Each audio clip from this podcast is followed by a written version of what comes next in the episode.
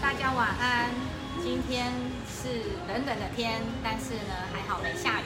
想跟大家来分享说，怎么样提升你的免疫力。那大家都知道，我们人体的百分之八十的免疫系统都在肠道里面，所以我们只要把我们的肠道照顾好，其实你的免疫力就可以提升喽。那怎么样让你的那个 大肠呢拉起来？其实跟一个大人是一样的高的。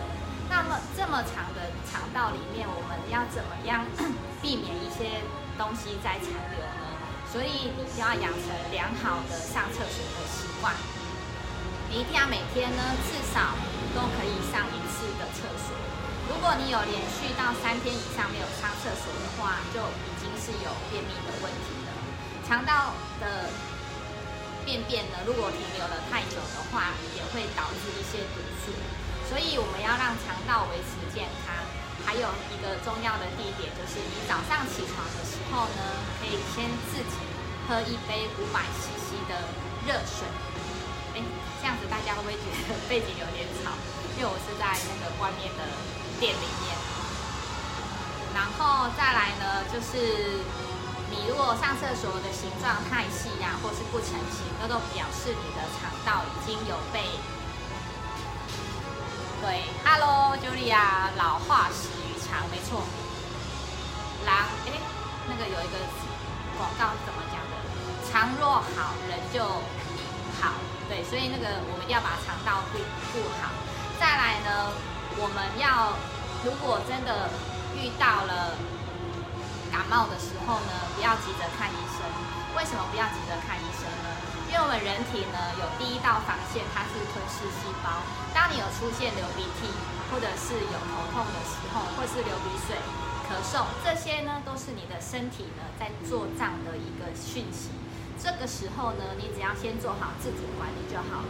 那什么是自主管理呢？就是多喝水，然后呢，保持身体的温暖，然后可以喝一些呃像维他命 C 的东西。这样子呢，大概一到两天。如果你是出生的婴儿或者是老人家，是不太建议用这种方式。那你要小心，说他们有没有发烧的一个状况。像我就曾经在三十岁的时候呢，不小心得了肺炎，然后呢就一次高烧到三天以上。所以如果成年人你会持续的高烧三天以上呢，这也是一种警讯哦。这个时候就要记得赶快去看医生了。所以如果有一些人呢，他看了医生看一个或两个都没有好的话，表示他的身体的肠道已经。没有什么好菌了，那这个时候你该要做的是增加肠道的好菌，而不是一直去看医生。然后再来呢，就是要能够多运动。我们都知道啊，身体里面，呃，我们都知道运动对身体很好。可是你多运动的话，我们的肠胃的蠕动也会跟着变得比较好。那建议呢，尽量做有氧的运动，不要做无氧的运动。那有氧的运动的话，其实最好的方式就是走路。走路建议你要四十分钟以上，因为当我们走路四十分钟以上的话，你的身体才会开始燃烧代谢脂肪哦。再来呢，就是我们饮食呃饮食的时候呢，一定要细嚼慢咽。像我有一个哥哥呢，他是当警察的，那天我跟他去吃火锅的时候呢，我都还没开始煮完东西，他就已经快吃完了。那这个是什么？因为他的工作的形态的关系，所以导致他会吃东西吃得非常快。那吃东西吃得很快呢，他的胃呢其实会很容易就是破洞，到最后呢，慢慢的会导致胃食道逆流。这些呢都是呃吃东西太快太快会造成的一个危险。所以细嚼慢咽，每一口呢至少要咀嚼二十一下。对，没错，就是二十一下。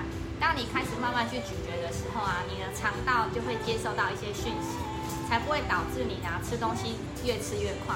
明明你都已经饱了，可是你的那个大脑呢还会觉得你好像还没吃饱。再来呢，就是当我们的饮食当中呢，要能够摄取足够的纤维。那目前呢，在市面上有一个非常好的几丁聚糖呢，它是可以吸附我们饮食当中的重金属。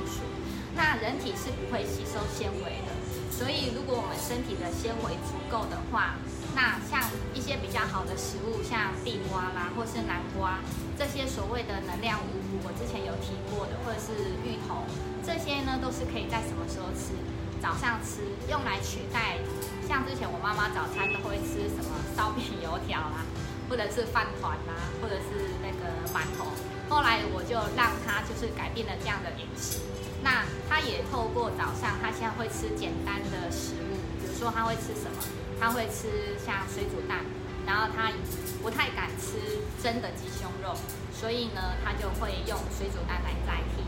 然后他有时候会呃炖的鸡汤，他会早上来吃，或者是清蒸的一条鱼，或者是小小的乌贼、花枝，这些也都很棒，就是要足够的蛋白质。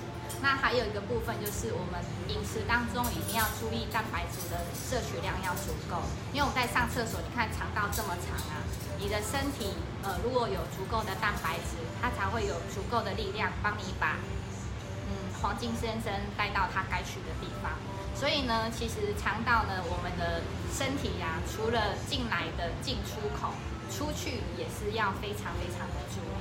那希望呃，那祝福大家呢，都可以好好的吃饭，好好睡觉，好好上厕所。因为身体的进出口啊，其实出口是比我们吃进来还要重要的。你要多多去关心你的长辈有没有一些便秘上的问题，他有可能是因为觉得。吃了太多的蛋白质，上厕所不容易，他就不吃蛋白质。